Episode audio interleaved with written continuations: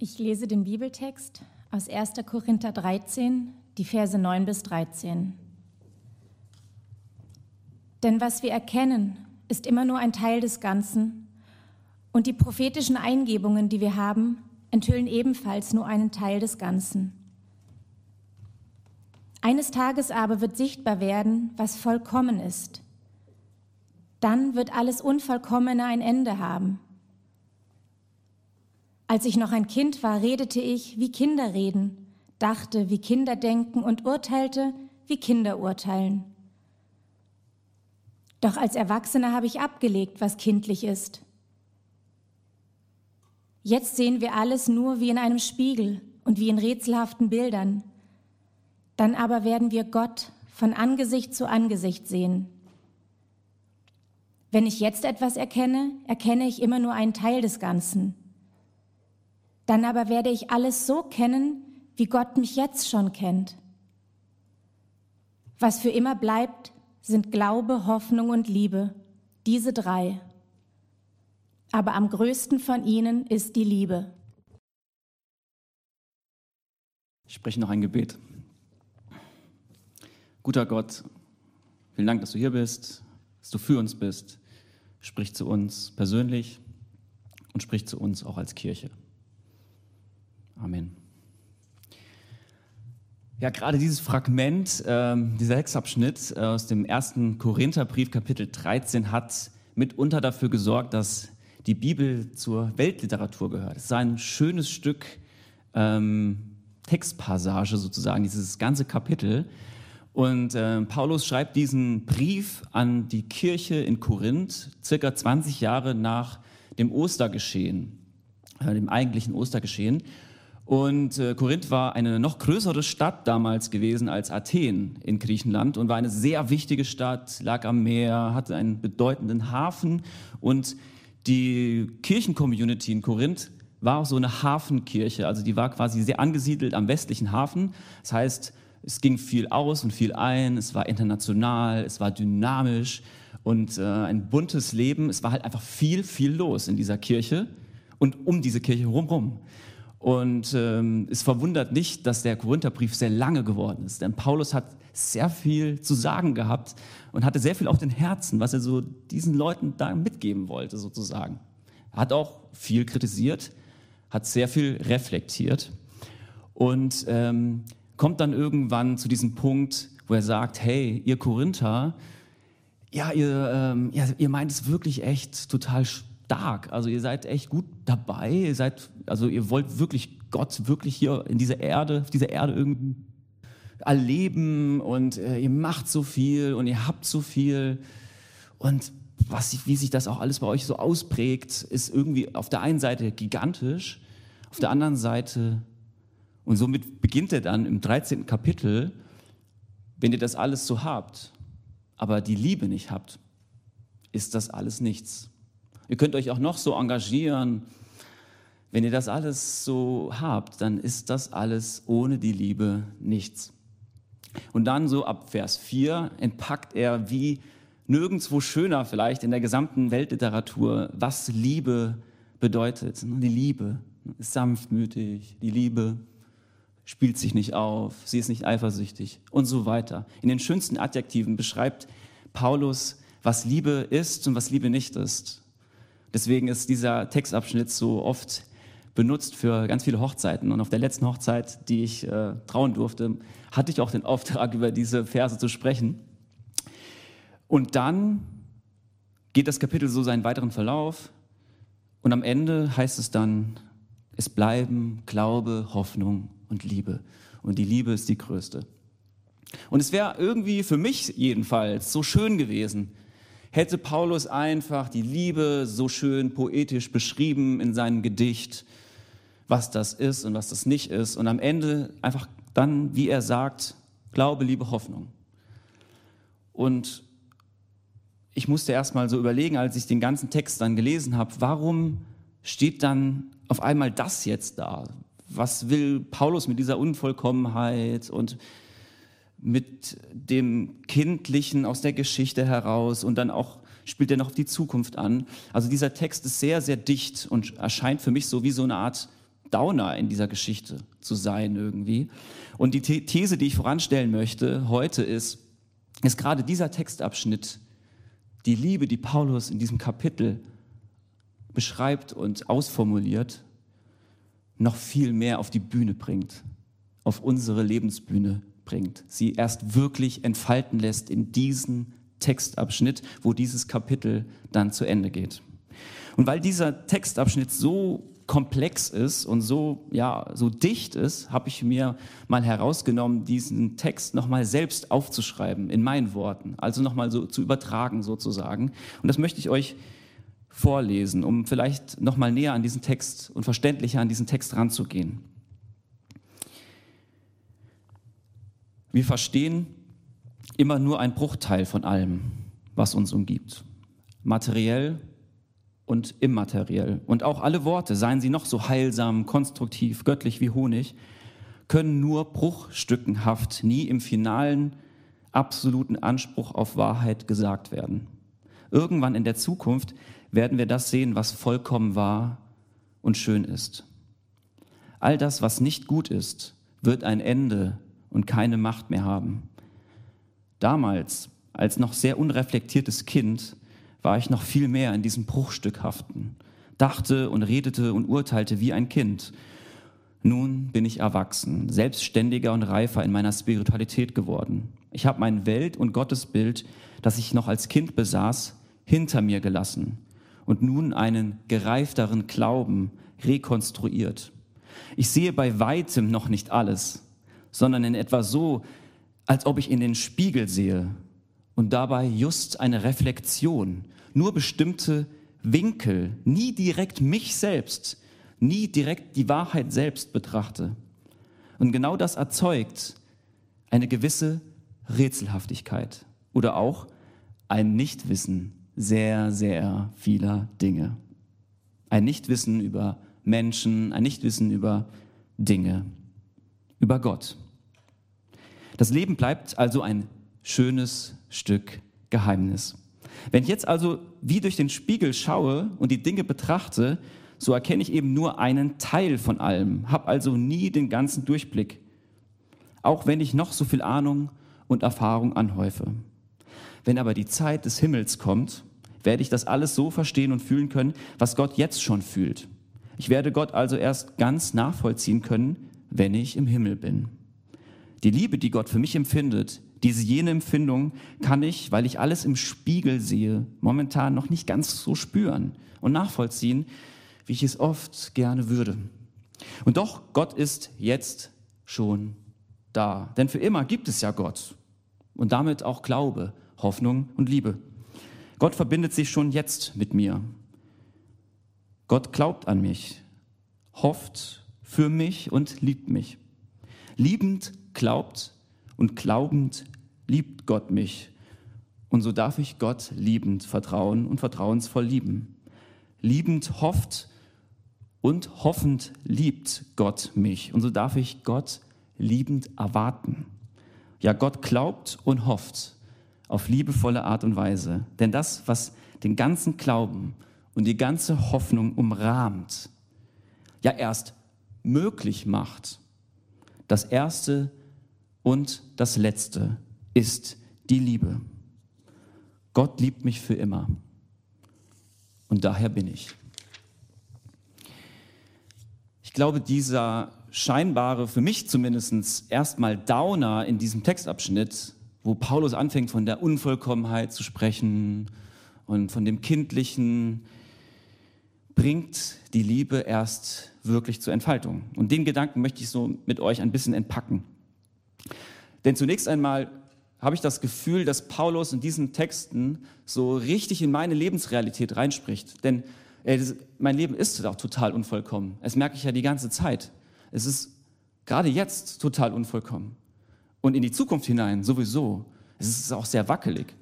Und ich glaube, nirgendwo lässt sich das besser sehen nach 13 Monaten Pandemie, dass wir alle sehr, sehr durch den Spiegel schauen. Selbst die Menschen, die uns regieren in diesem Land, die Verantwortungsträgerinnen und Entscheidungsträgerinnen und Tragenden, auch die, wir alle schauen nur durch diesen Spiegel und sind sehr stückweise unterwegs. Und deswegen schmerzt es mich manchmal, dass ich zunehmend auch in meinem Umfeld miterleben muss, wie so ein Aburteilen gegenüber unseren Entscheidungsträgerinnen und Entscheidungsträgern irgendwie so vonstatten geht. Dabei schreibt doch Paulus, dass das was ganz Normales ist, dass wir alle sehr, sehr, sehr begrenzt sind und dass die Zukunft noch, noch viel begrenzter ist. Und vielleicht beginnt Liebe auch einfach mal mit dieser entspannten Erkenntnis, dass ich einfach total unvollkommen bin und auch so handle. Und auf dieser Basis macht es ja gar keinen Sinn, harsche Urteile zu fällen, denn Gott macht es ja auch nicht bei mir. Und dann habe ich mir gedacht, gerade in Berlin haben wir sehr viele Events, wo Gründerinnen und Gründern erzählen, wie sie gescheitert sind, so Fuck-up-Nights. Dann denke ich mir so, vielleicht hört doch einfach mal auf damit. Warum, warum muss das Versagen doch noch so herausgestellt werden? Warum müssen wir das schon wieder so highlighten, als ob es was Besonderes wäre zu scheitern? Hört auf mit diesen Events vielleicht. Es ist doch was ganz Normales. Vielleicht, indem wir dem nicht mehr diese Art von Showbühne geben, normalisieren wir das einfach mal. Es ist einfach mal so. Aber es ist auch hart, ne? also so unvollkommen zu leben und in die Zukunft hinein so ungewiss zu sein, gerade jetzt in diesen Zeiten. Das ist echt nicht schön. Und dann spricht Paulus auch noch von diesem unreflektierten Glauben, ja, diese, diesen unmündigen, unreflektierten kindlichen Glauben, als ich damals noch ein Kind war.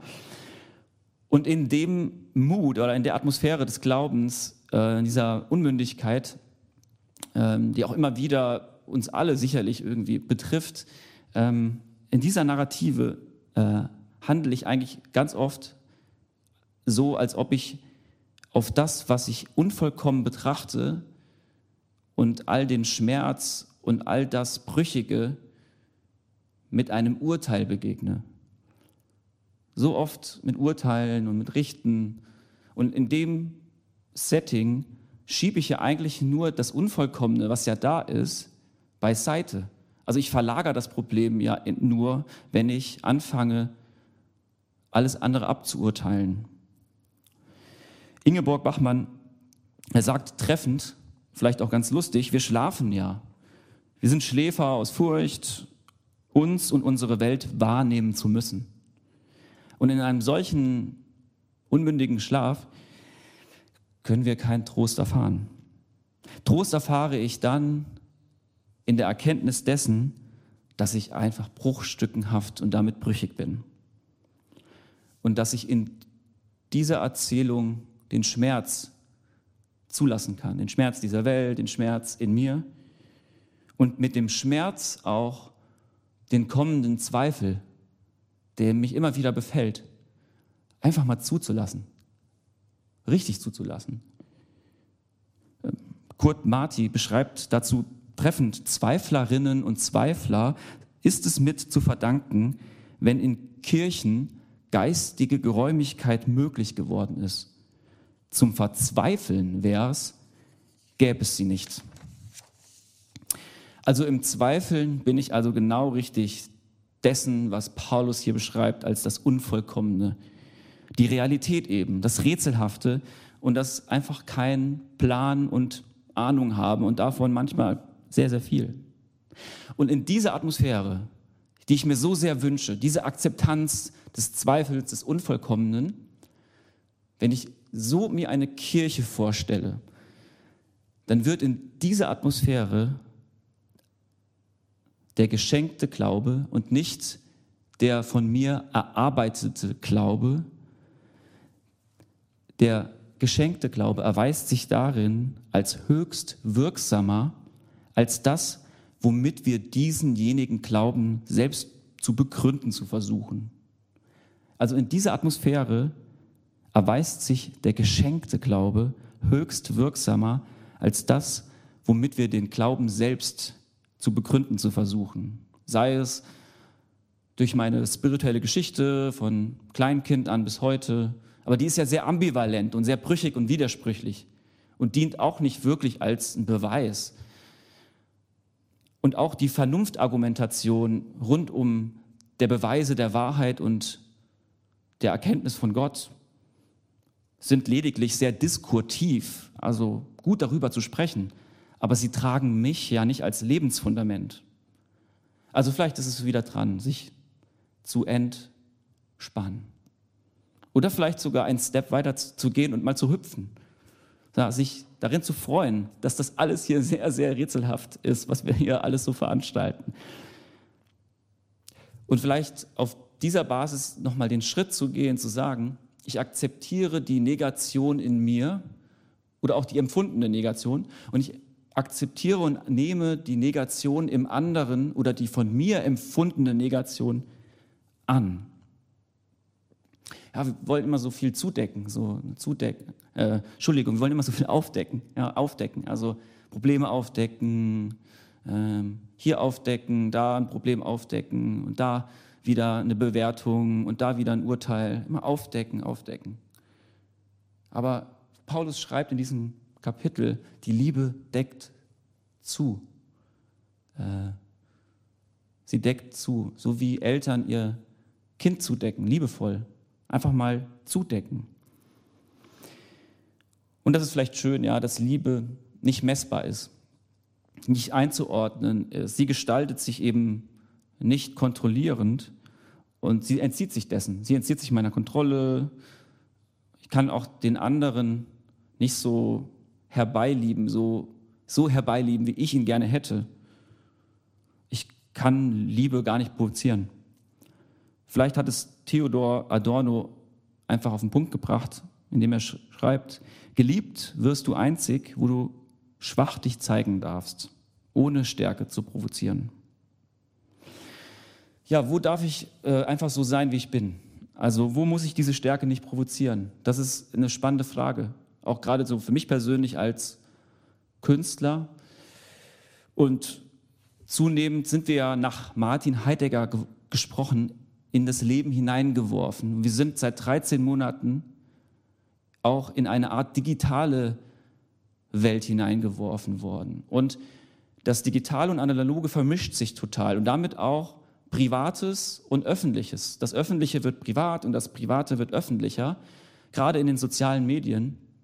Und es ist sehr, sehr schwer, noch irgendwie Personen und Handlungen zu, irgendwie noch zu unterscheiden. Und wir sind so scheinbar auf so einem Gipfel der Authentizität angekommen, so. Eine gefühlte Authentizität, äh, die uns aber, glaube ich, ganz oft zum Fallstrick wird, weil ich schnell dabei bin, das zu Herzen in der digitalen Welt, aber auch in der analogen Welt, was sich für mich schickt, was sich für mich als das Gleiche und Ordnungsgemäße sich anbietet, währenddessen ich das Negative im anderen sehr, sehr schnell deabonniere oder einen End-Follow gebe. Und wenn es manchmal vielleicht gut ist, sich von etwas zu trennen, was nochmal ein ganz anderer Themenkomplex ist, wäre meine überspitzte Frage ein wenig, steht es uns überhaupt zu, Menschen zu deabonnieren und ihnen damit vielleicht um ihrer Zukunft zu berauben oder den Glauben und die Hoffnung an eine bessere und schönere, liebendere Zukunft. Denn Paulus schreibt es ja, die Liebe glaubt alles und sie hofft alles. Wer bin ich, dass ich einen Deabonnent machen kann und einen Menschen so abstempeln kann, so eine äh, Schublade stecken kann? Die Liebe glaubt alles und hofft alles.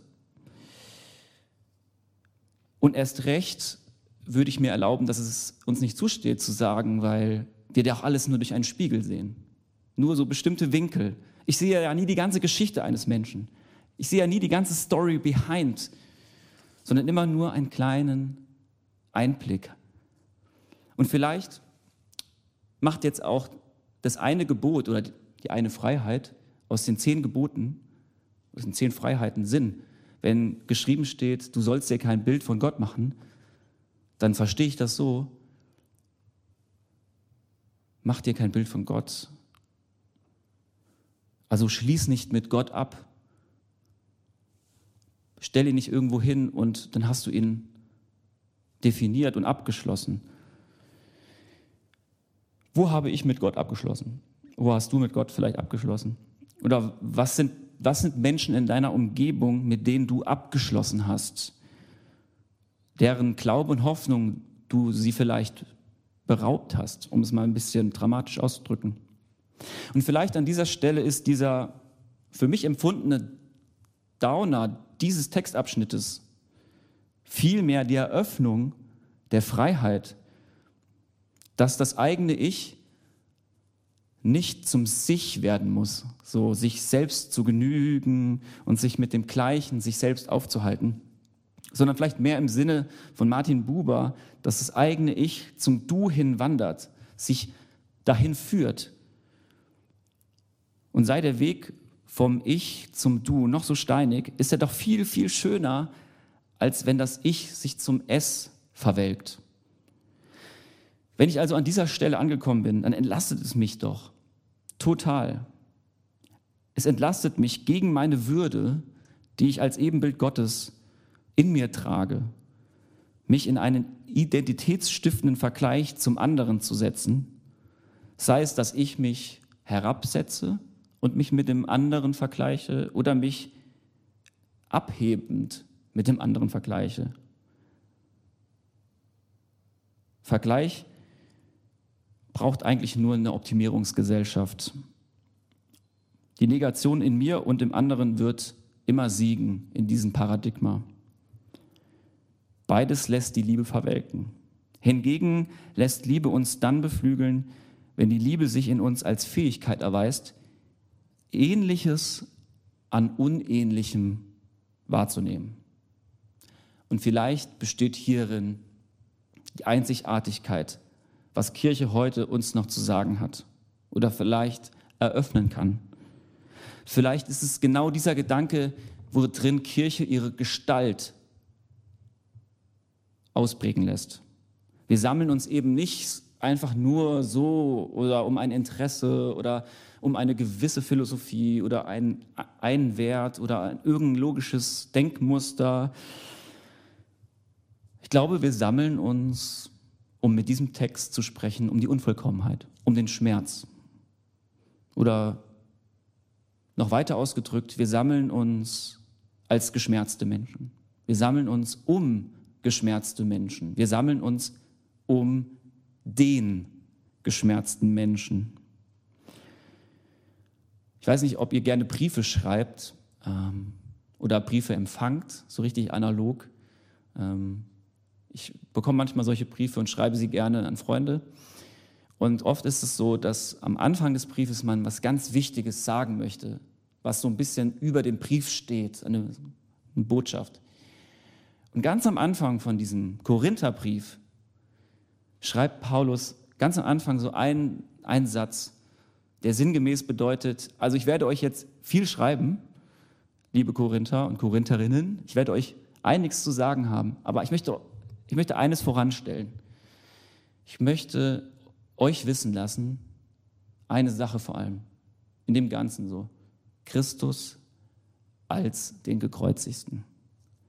Also Christus als den geschmerzten, als den dahingestellten, als die pure Negation, als die reine Unvollkommenheit. Das möchte ich unter euch wissen lassen. Christus als gekreuzigsten. Und vielleicht lässt uns diese Unvollkommenheit, dieses Brüchige und Schmerzhafte ganz neu wieder sehen. Denn Krise, also Krise bedeutet ja eigentlich übersetzt neue Wendung, neue Chance. Das ist ein positives Wort. Das ist total positives Wort. Und trauriger und auch aber hoffnungsvoller hat es momentan niemand anders für mich ausgedrückt als Igor Levit in seinem gerade ganz neu erschienenen Buch Hauskonzert, was ich gerade lese. Und er erzählt davon von einer Begebenheit, als er noch kein Weltpianist war, als er in Hessen irgendwo ein Privathauskonzert gespielt hat und danach mit den Leuten am Tisch saß und neben ihm saß ein Mensch, der ihm, äh, der ihm antisemitisch begegnet ist, der ihm im puren Antisemitismus begegnet ist. Und Igor musste das äh, ertragen. Und er schreibt folgenden Satz zu dieser Begebenheit. Das fasst vielleicht sehr vieles zusammen, was Paulus hier schreibt. Er schreibt, die Verletzung aber als Verletzung zu begreifen, das hat mir geholfen, die Dinge klarer zu sehen. Also im Schmerz geschieht also eine Art neue Saat, ein neues Aufkeimen, jetzt wie gerade im Frühling.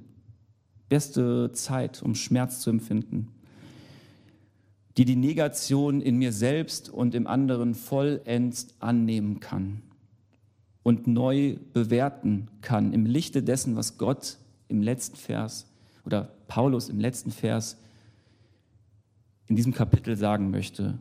Denn in all dieser Bruchstücken, Haftigkeit, in all dieser Unvollkommenheit, glaube ich voller Liebe und liebe ich glaubend. Und ich hoffe voller Liebe und liebend hoffe ich. Und in all dem geschieht die Liebe. Man könnte sagen, ich bin geliebt, also sind wir. Diese Liebe ist größer als wir selbst. Unsere Liebe ist größer als wir selbst. Das ist ein Satz von einem Menschen, der, den ich sehr schätze und geschätzt habe. Ein Menschen, den ich persönlich kennenlernen durfte, der mir ein sehr großes Vorbild war und einer der schönsten Wesen, die ich mir je vorstellen konnte. Und der traurigerweise am Montag aus dieser Welt gegangen ist, Sven Lager. Unsere Liebe ist größer als wir selbst. Und er schreibt weiterhin, das ist Kirche, die Gemeinschaft mit Freunden. Essen, trinken, füreinander da sein, sich gegenseitig ermutigen, das Leben feiern, sich an der Schönheit freuen und dankbar sein. Das alles und nichts anderes. Amen.